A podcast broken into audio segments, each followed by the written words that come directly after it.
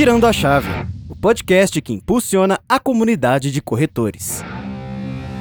Tudo bem, pessoal? Sejam bem-vindos novamente aqui ao nosso Virando a Chave, um podcast oferecido pela MRV Co. para você, corretor de imóveis que trabalha com incorporação, venda da realização de sonhos desse monte de clientes que estão aí buscando a sua casa própria. E hoje aqui, cara, dois convidados especiais, Bruno e Bruno. Agora vai ser difícil. Tem o Nardon e o Rafael. Bruno Nardon, pô, um cara, um parceiraço, cara super inspirador, fundador do G4, ele vai contar a história dele, entre elas e muitas aventuras dele, um empreendedor. Então você, corretor, que também é empreendedor, fica atento hoje que aqui tem um cara super esperto em empreendedorismo. Seja bem-vindo, Brunão. Valeu, obrigado aí pelo convite, Thiago. E Bruno Rafael, cara, é show em Fortaleza, Inove Imóveis lá, super parceiro e que arrebenta em Fortaleza. Brunão, seja bem-vindo também, cara. Ah, obrigado pelo convite. Eu que fico aqui muito feliz de participar do Virando a Chave. E hoje nós vamos começar aqui direto ao ponto. E eu vou no Bruno Nardon aqui, que ele pediu para não começar com ele, mas eu vou com ele.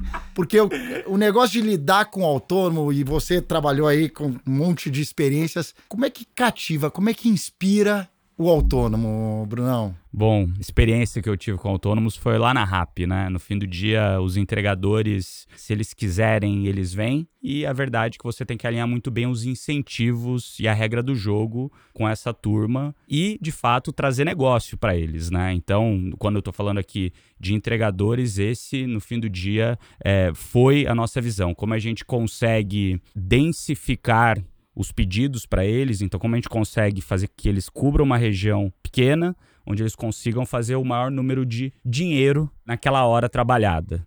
Para trabalhar com autônomos, no fim do dia, quando você pensa nisso, é, cara, o quanto que ele consegue ter de dinheiro no bolso. É isso que vai fazer ele se mover ou não. E a intensidade, né? Quanto mais você consegue trazer, por exemplo, eu tenho sempre essa dinâmica, eu vou, vou daqui a pouco no Bruno, é quantidade versus qualidade, né? Você muitas vezes pensa em quantidade, eu quero ter muitos motoristas, entregadores lá da RAP. Por vezes você não precisa muito, você precisa os caras certos fazendo mais quantidade de entregas, né? Exato, e nem só isso, né? Uma coisa é você entender aqueles que também estão afim de jogar o jogo. Tem alguns que estão afim de jogar o jogo e que estão lá todo dia presentes, todos os dias fazendo os pedidos, nos horários que eles sabem que tem mais demanda. E por isso, conforme eles vão fazendo mais pedidos, você vai mudando eles para mandar mais pedidos para eles também, porque você tem que priorizar aqueles que também te priorizam. Então, eu acredito quando a gente traz aqui para o mundo de corretores autônomos, como que você consegue também fazer talvez um programa de fidelidade com eles e entender aquele que está mais perto de você também para jogar e priorizar ele quando você vai fazer um lançamento, quando você vai ter um produto novo, para que eles saibam de antemão isso. Mas é aquele negócio, né? Um tem que ajudar o outro para que ambos consigam coexistir bem. Porque no fim do dia, né, igual a gente, né, e aqui já faz algum tempo, sei lá, em 2019 da RAP, já faz bastante tempo, na verdade, né, e, e o mercado de lá para cá mudou bastante, mas na época tinha o Uber Eats, tinha o iFood, tinha gente, tinha a Log, entre várias outras empresas de entregadores. Então tinha uma competição, Tinha hein? uma competição por eles, né? E eles também podiam falar, pô, eu quero prestar serviço para essa ou para outra, e tá tudo bem porque no fim do dia eles são autônomos, eles estão livres para fazer aquilo que eles quiserem. E a gente não pode impor o que eles quiserem ou não. A gente tem que entender, através de incentivos, o que faz mais sentido para um e para outro. Então, eu acho que no mundo imobiliário é a mesma coisa. Os autônomos, já diz o nome, são autônomos para escolherem aquilo que eles querem. Então, como você, como aquele que conecta um lado com o outro, que era o nosso caso, consegue incentivar essa galera da maneira correta não só quantidade, qualidade, isso que eu falei de densificar uma região para ter o máximo de pedido, de uma maneira que ele, mesmo que ele não ganhe mais, ele faça mais por hora então, o custo dele também fica menor. Então, o líquido dele naquele período é maior. Várias pequenas coisas dessas ajudavam, ajudam no dia a dia. Bruno, muito parecido com o mercado imobiliário, não? Parecido com o mercado imobiliário. A única diferença é que o corretor acaba se vinculando a uma imobiliária, no meu caso como imobiliária, e ele acaba prestando aquele serviço em parceria com a imobiliária. Ele tem outras consultoras, tem várias consultoras, porque na imobiliária específica ele tem todo as construtoras que ele pode operar, cada uma com a sua particularidade regularidade e ele acaba não prestando serviço para outra imobiliária que não seja aquela imobiliária que ele está vinculado, né? Uhum. Então, da mesma forma, a gente tem que criar ferramentas, a gente tem que criar incentivos, a gente tem que criar. O mercado imobiliário é um mercado altamente agressivo e carente de educação, então a gente precisa ofertar um pouco mais de eh, dessa transformação, não só do, da ponta final de venda, mas sim da mentalidade, da forma de trabalhar, para que a gente consiga ali ter uma alta performance, e não necessariamente com um time gigantesco, né? Que é o meu caso. E aí, o Bruno, qual é a competência mais importante do líder disso? Porque no final tem a, a empresa que faz o meio do caminho, que no caso a imobiliária, mas tem lá o papel do líder para engajar e conseguir manter, porque o imobiliário, mesmo na imobiliária, o corretor pode dizer, bicho, sabe de uma coisa? vou para outra. Tá, de repente tem uma comissão maior lá, tem um incentivo diferente aqui. No final, eles acabam se vinculando muito com um líder. Como é que é esse papel e competência ou habilidade importante desse líder lá dentro da imobiliária? Hoje o Brasil tem mais de 60 mil imobiliárias, né? E boa parte dessas imobiliárias são imobiliárias com times pequenos, são times de 10, 15 pessoas. E muitas vezes esse gestor, esse líder, ele também é muito operacional. Ele acaba fazendo toda a função ali administrativa, financeira da imobiliária e não tem aquele tempo de focar 100% no time de vendas. Então, assim, hoje o corretor, eu vejo muito que ele busca esse direcionamento.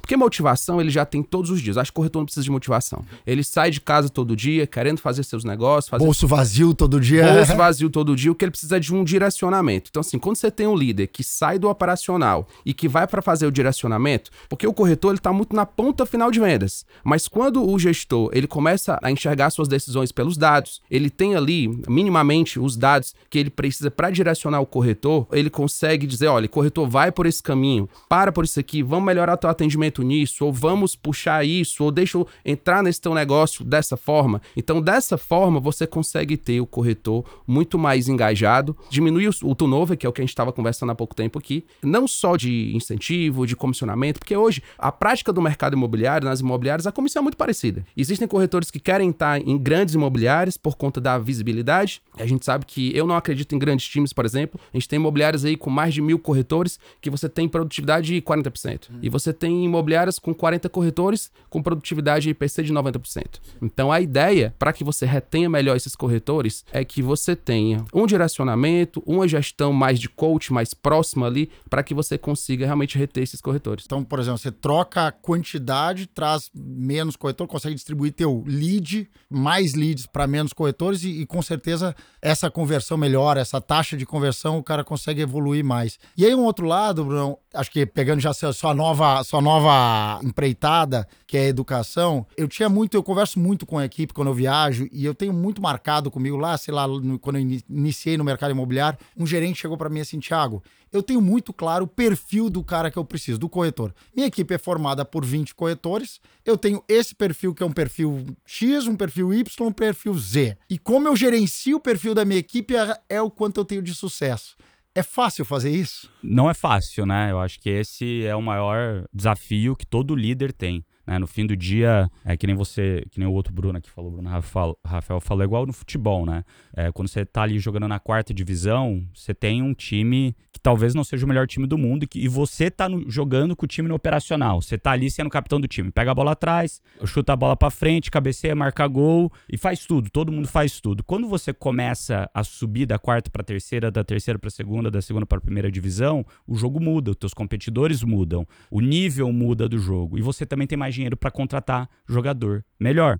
E daí o teu papel não é mais ser o capitão do time, porque você tem dinheiro para contratar um capitão melhor, para você que vai estar tá lá marcando gol. Teu papel como líder é ser o técnico. E como técnico, o teu papel é fazer o teu time ter sucesso. E para você fazer o teu time ter sucesso, é muito mais sobre alocar e colocar os jogadores da maneira correta, no momento correto, dado o competidor que você está jogando. Então, um exemplo que eu acho divino sobre isso é a Argentina contra a Arábia Saudita, o primeiro jogo da Copa do Mundo, onde a Arábia Saudita, com um time pior, sem craque, foi lá e ganhou da Argentina de 2 a 1 Por quê? Porque eles entenderam o jogo da Argentina. Então, o papel do líder é montar o time, colocar as competências corretas nos momentos corretos, dependendo do jogo que ele vai jogar. Então, o que, que eu quero dizer o jogo que ele vai jogar? Putz, você vai jogar um jogo de vender um empreendimento de São Paulo, é diferente de vender um empreendimento Fortaleza, que é diferente de vender um empreendimento em, em Goiás. E até o tipo de empreendimento. Exato, né? você vai vender um, um empreendimento AAA, um ticket super alto, ou vai vender um ticket baixo. Cara, são jogos diferentes. Vender para o investidor é diferente de vender para a pessoa física final. Então, o papel do líder é saber os produtos que ele tem no portfólio dele, para quem ele quer vender e o time certo para jogar aquele jogo. Acho que essa é a leitura, né? E, e até entender a capacitação dessa equipe, né? Exatamente. Porque muitas vezes o que, que eu vejo muito acontecer, e o Bruno já vou no Bruno, o cara não tá vendendo e aí a primeira coisa de sabe, não é o perfil correto, não quero. E de repente é um baita vendedor, só que tá alocado no, no portfólio errado.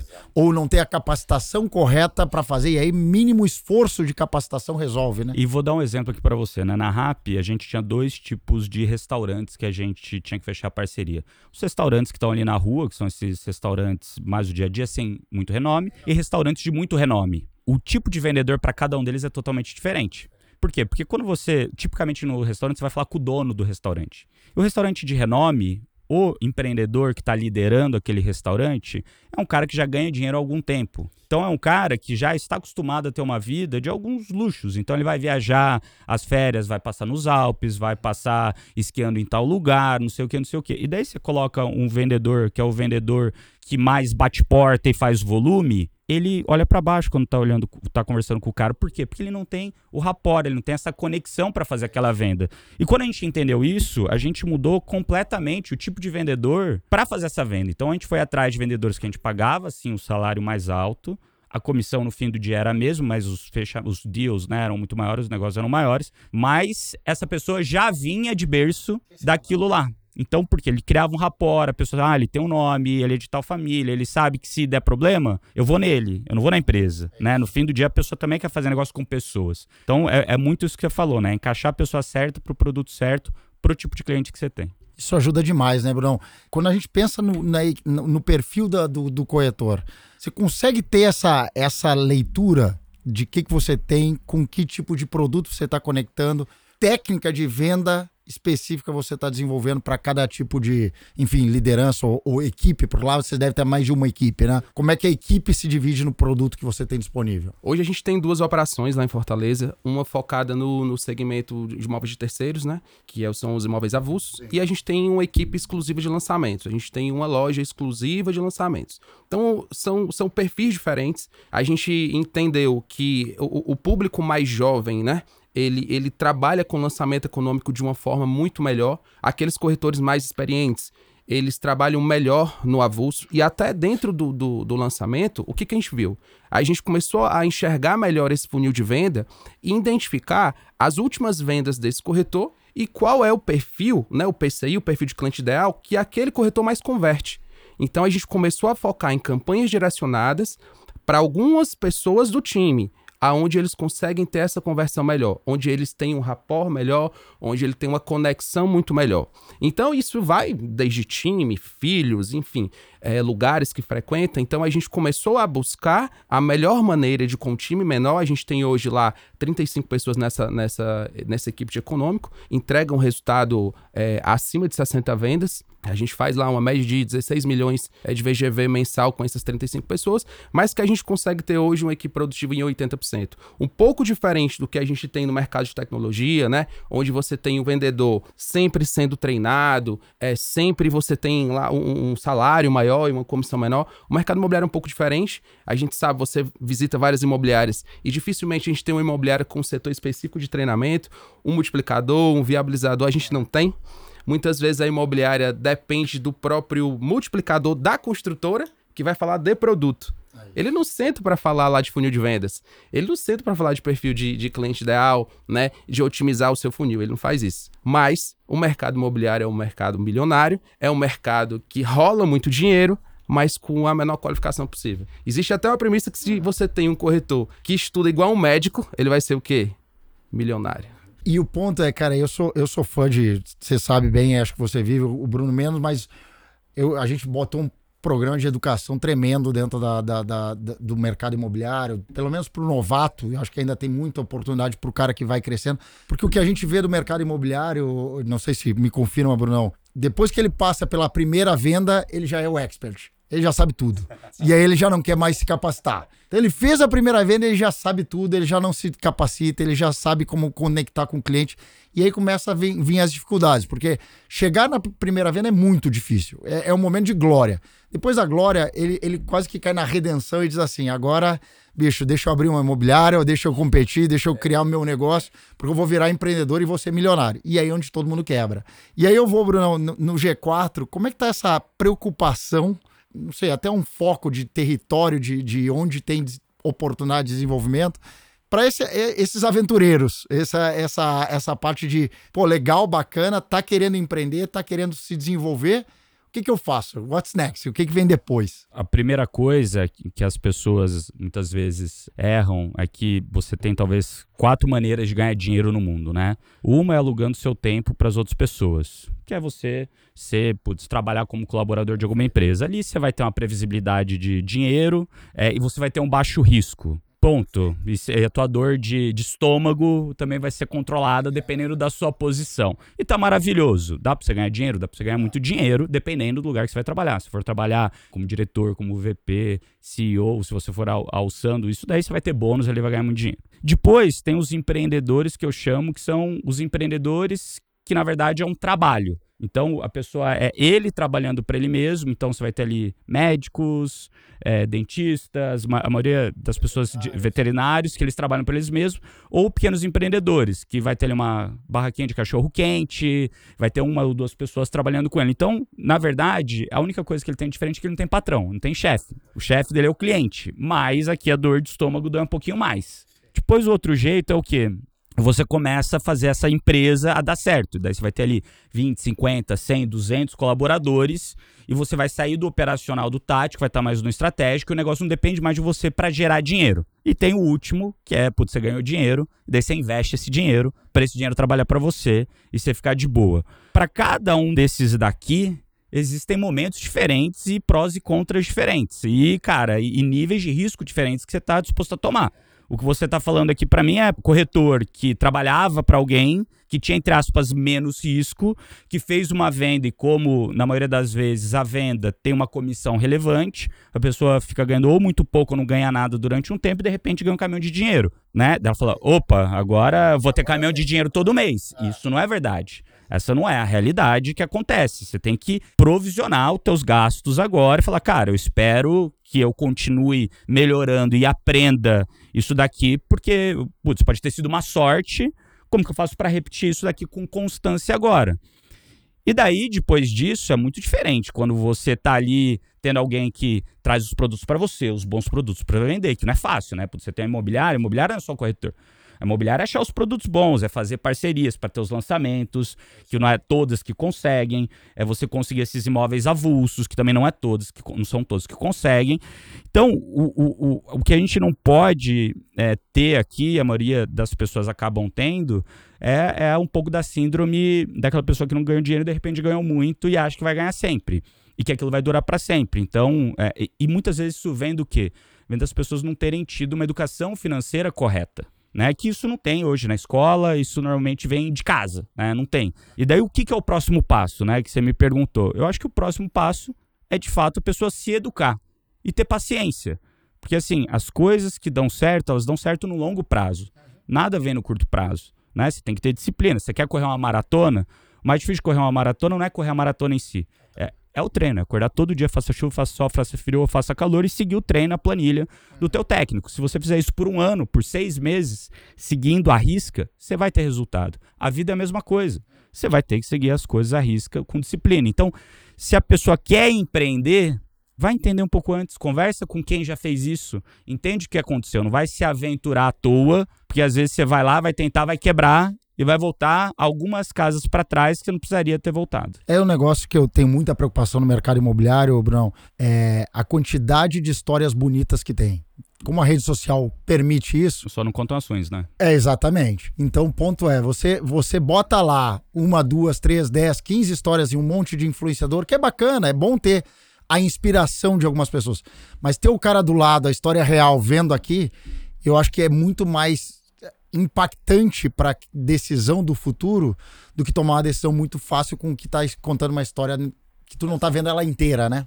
E acho que isso é, isso é importante. A gente tem vivido muito isso no mercado imobiliário, dessa fragilidade do conhecimento profundo da coisa. Porque é, a gente vê muito a transação financeira, que acho que é isso que acontece muito no mercado imobiliário. E não vê o que que ralou para conseguir chegar nela. Então... você, só, você só vê o palco, você não vê o backstage ali do que aconteceu para chegar lá. Isso não é só no mercado imobiliário, em qualquer mercado, cara qualquer mercado, principalmente agora dado mídias sociais, YouTube, podcast, a galera só, modo, só mostra o lado bonito. Total. Só que aquele negócio, né? A galera que tem sucesso demorou 10, 20 anos para ter sucesso. Não foi do dia pra noite. É a pessoa tá ali ralando, treinando pra maratona por muito tempo. E antes de ter conseguido correr a maratona, quebrou várias vezes ali no meio do caminho. E o risco foi calculado. Com certeza, as, o momento tomou um risco, você não está vendo. Você está vendo o momento que ele tomou o maior deles. Mas os outros menorzinhos que foram talvez até mais controlados, você não está percebendo, né? Exatamente. Foram tão importantes quanto. Tão importantes quanto. E aí, Bruno, vou com você, cara. Uh, essa, esse risco, e, e, a gente falava aqui de turnover, eu queria voltar nele. Por que, que isso acontece? Porque na sua, não sei lá como é que você disse que eu tô mais tranquilo, eu tô com uma equipe menor, eu gosto de trabalhar com essa equipe menor. Isso muda a sensação de uma equipe mais qualificada, um turnover mais controlado. Na minha percepção, o turnover é um dos maiores né, não vou, doenças corporativas. Então, acho que esse, essa é a melhor frase. Quanto mais você consegue manter as melhores pessoas, menos você começa a, a perder ou gastar em prol dos outros, porque aí os outros vão ter benefício com seu, com tudo aquilo que você investiu de, de, treinamento, capacitação, seleção. Então, começa também até na própria seleção das pessoas certas. Como é que isso está lá na, na Inova? Quando a gente fala de turnover, a gente precisa entender é, em que momento esse corretor está, né? Lá na, na Inove, a gente, por exemplo, busca muita gente de fora do mercado, a gente forma as pessoas, né? A gente tem o nosso projeto lá que é a Academia de Vendas, que a gente traz não só cases do mercado imobiliário, né? A gente até, até costuma falar que é, o santo de casa não obra milagre, né? Então a gente faz muito treinamento, muito treinamento, mas eles querem também outras coisas. Então a gente já trouxe pessoas de vários outros mercados, né? e para passar um pouco desse empreendedorismo, para passar um pouco desse risco, né?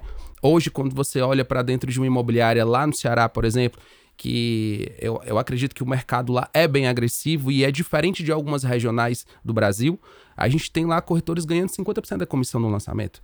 Então, ou seja, se eu chamo o Bruno para ser o meu sócio, a gente, a gente divide o risco e a gente também divide o, o todo o bônus. E lá na imobiliária, não. O corretor, quando ele entende que ele não tem risco, mas ele tem 50% do negócio. Entendeu? Então, quando ele começa a entender isso e ele começa a, a, a, empreender no CNPJ do outro, que é maravilhoso, é maravilhoso, é maravilhoso. Ele, ele começa a entender o que é que ele precisa fazer para permanecer aproveitando aquelas oportunidades que a imobiliária impõe. Claro que não são todas as empresas que são assim, né? Mas lá na Inove a gente tem essa cultura de, de trazer esse corretor para perto. Quando eu digo que eu tenho uma equipe pequena, é, eu tenho uma capacidade produtiva. Então não adianta eu colocar 100 corretores e eu não tenho, por exemplo, uma quantidade de, de lançamentos e produtos suficientes para aqueles 100 corretores. Sim eu tenho que ter um, um, um, volume de leads muito maior, que desprende de um investimento muito maior, que a conversão vai ser muito menor.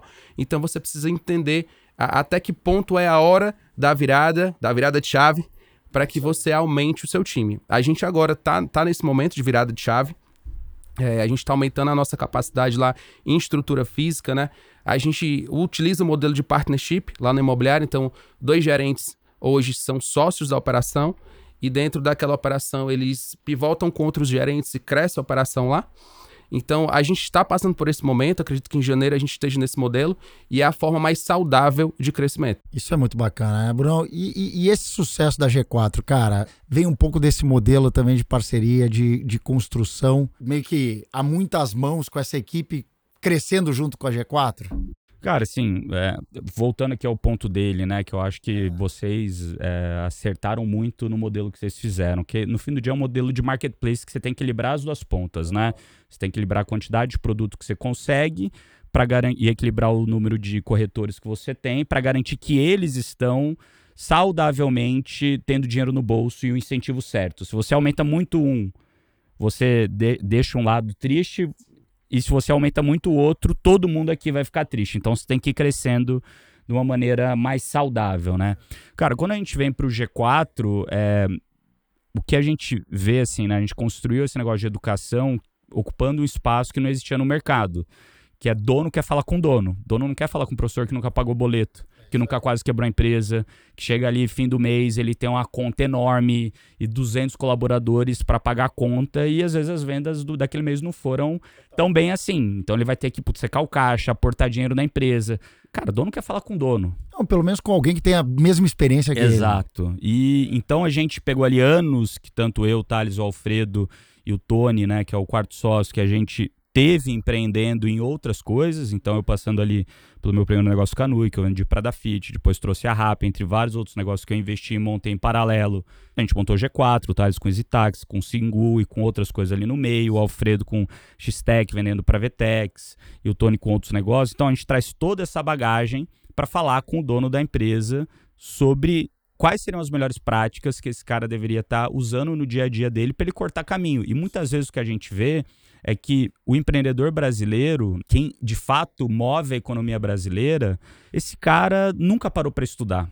E quando ele para para estudar, ele não quer parar para estudar para ter um ano de estudo. Ele quer, cara, ter três dias que ele vai tirar muitos aprendizados que ele vai aplicar na hora e na hora que ele aplicar já vai ter resultado. Quando você vê a média do brasileiro, né, do empreendedor brasileiro, ela é uma média hoje que é mais baixa do que a média. Quando você vai para o mundo corporativo, né, uma MRV, uma Ambev, entre várias outras empresas grandes, o que, que você tem? Você tem pessoas ali que estudaram muito, que para chegarem nos cargos de liderança tiveram que passar por um, por um filtro muito grande ao longo da própria carreira. Então já entrou gente boa, mas cada vez mais foi selecionando, selecionando. Essas pessoas são muito inteligentes. Só que são um pouquinho mais avessas a risco. E tá tudo bem. Tem espaço para todo mundo.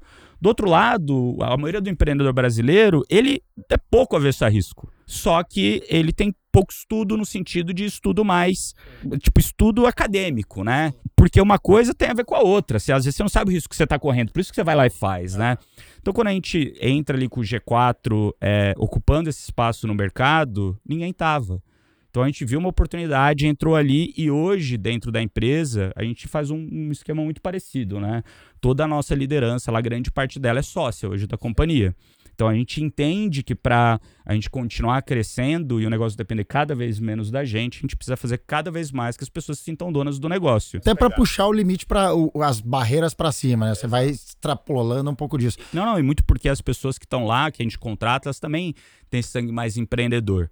Então a gente sabe se a gente não der oportunidade para eles ali, eles vão sair, vão montar algo e tudo bem. Se for o melhor para eles, a gente até fala, pô, vai lá, monta um negócio. A gente até ajuda, até investe em vocês, mas a nossa ideia é que você empreenda aqui dentro. É, e que é um pouco do que o Rafa tá falando aqui, do, do Bruno tá falando aqui. E acho que o ponto legal que os dois trouxeram é tem muita gente, e essa é uma migração até interessante que acontece, eu falei rapidamente aqui no início, muito corretor sai para montar imobiliária. Ele, o, o passo seguinte do corretor é, ah, eu já estou pronto para ser um imobiliário. E ele esquece disso. Ele esquece desses riscos que vão tomar e dessa preparação de todo esse é, é, esse arcabouço que é, pô, como é que eu vou crescer? Por que, que eu não vou, eu vou, muitas vezes eu monto uma imobiliária para eu trabalhar para mim mesmo.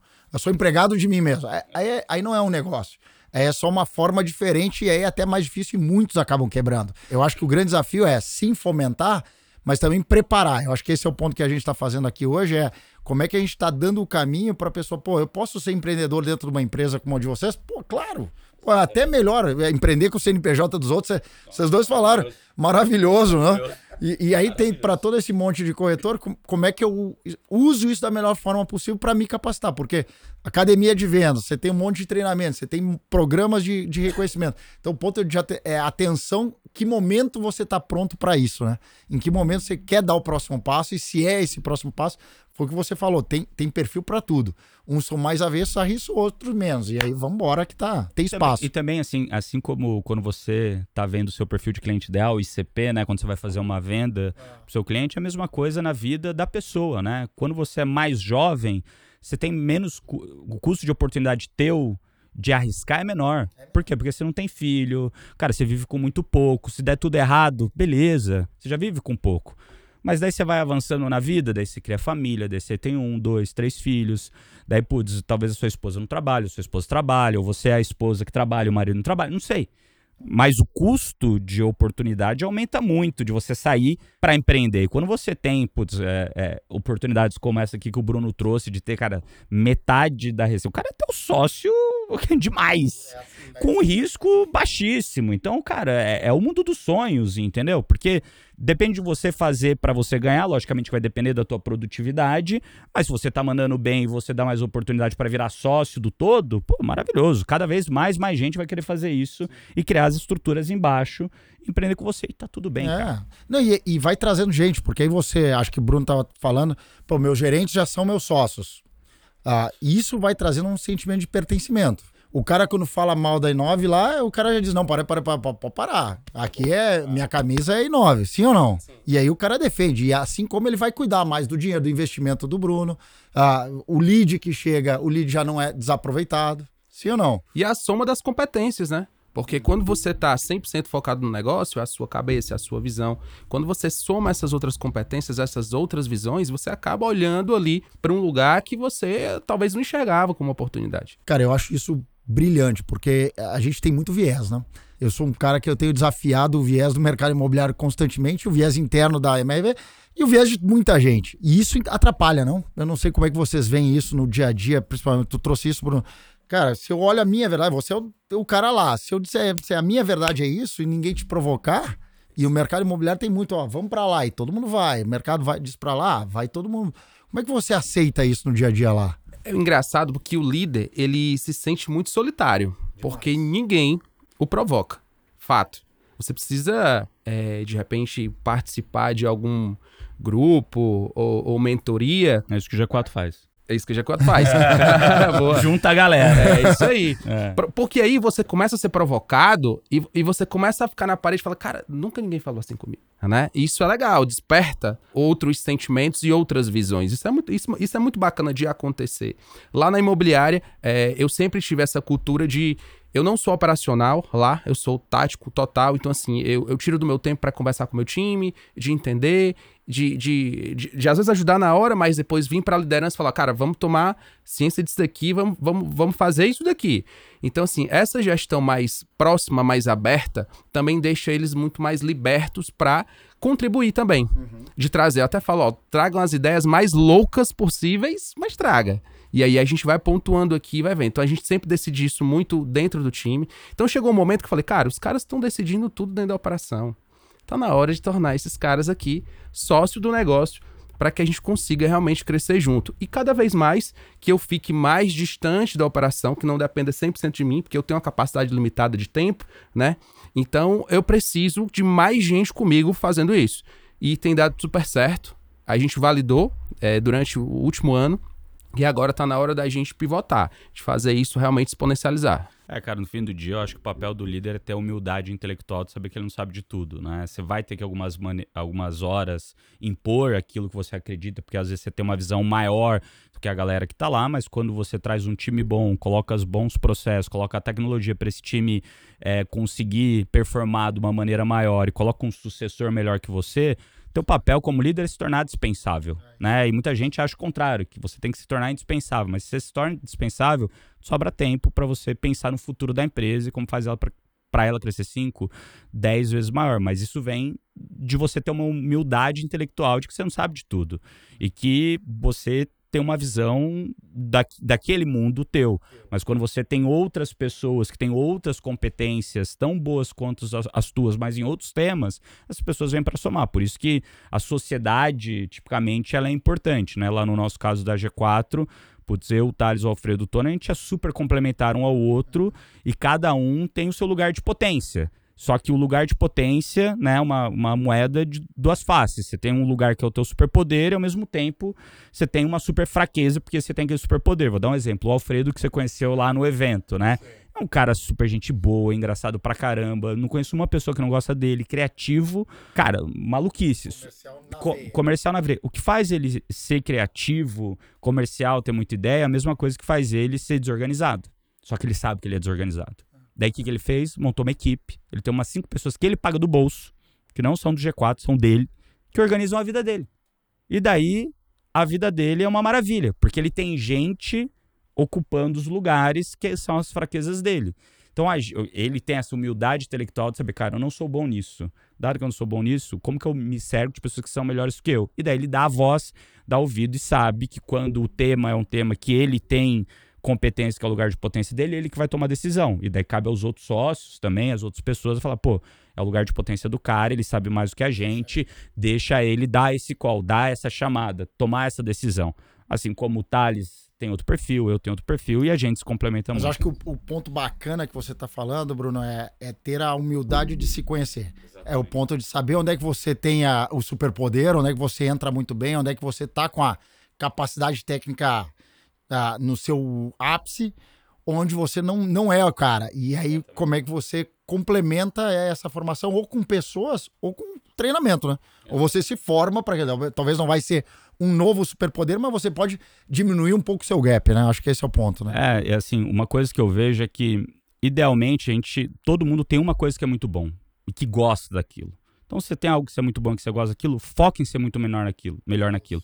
As outras coisas, talvez você não é tão bom, foque em ser um pouquinho na média, pelo menos na média. Você não precisa ser o melhor do mundo, né? O que eu falo, pô, se o meu filho é, é, for mal na aula de matemática e bem no futebol, eu não vou contratar para ele um professor particular de matemática. Eu vou contratar para ele um professor particular de futebol, pô. Para para melhorar ainda Pra mais. melhorar ainda mais o futebol dele, entendeu? Pô, vai ser bom em algo que você é bom, entendeu?